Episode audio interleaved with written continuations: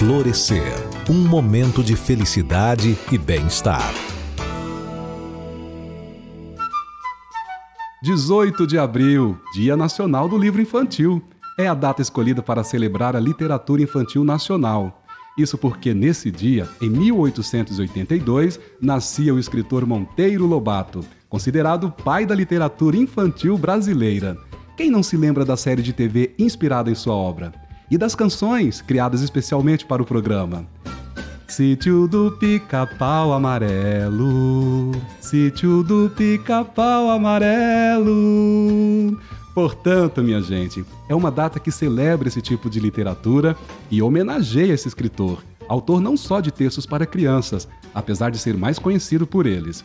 Então, nesse dia, as escolas, bibliotecas, faculdades buscam promover ações de incentivo à leitura. As comemorações variam nas escolas e podem incluir eventos, atividades, idas às bibliotecas, apresentações, salas e círculos de leituras, narração de histórias, inserção de projetos escolares e muito mais.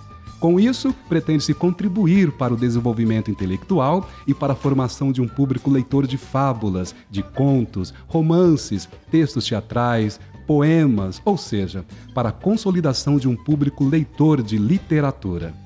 A leitura literária começa cedo e os benefícios são para sempre. Não há criança que não se encante com uma boa história. E os livros são os verdadeiros condutores dessa magia. As histórias são como um espelho da própria natureza humana.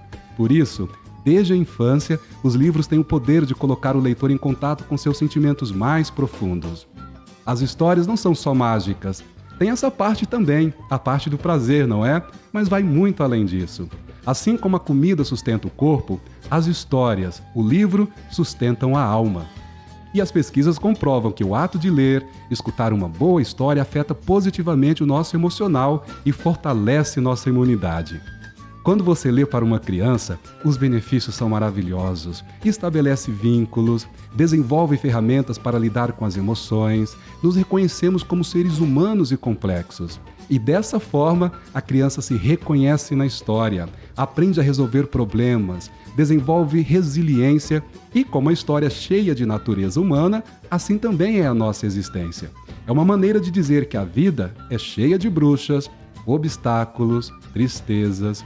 Ah, ouvir uma boa história ajuda-nos a respirar. Se a criança convive com as narrativas, com um bom livro, sua mente é fortalecida e também sua resistência perante a vida.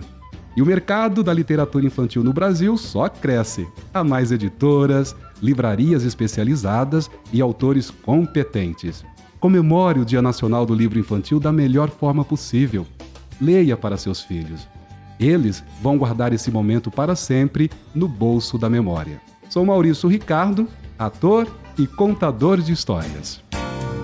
Florescer um momento de felicidade e bem-estar. Uma produção do Tribunal Regional do Trabalho de Mato Grosso.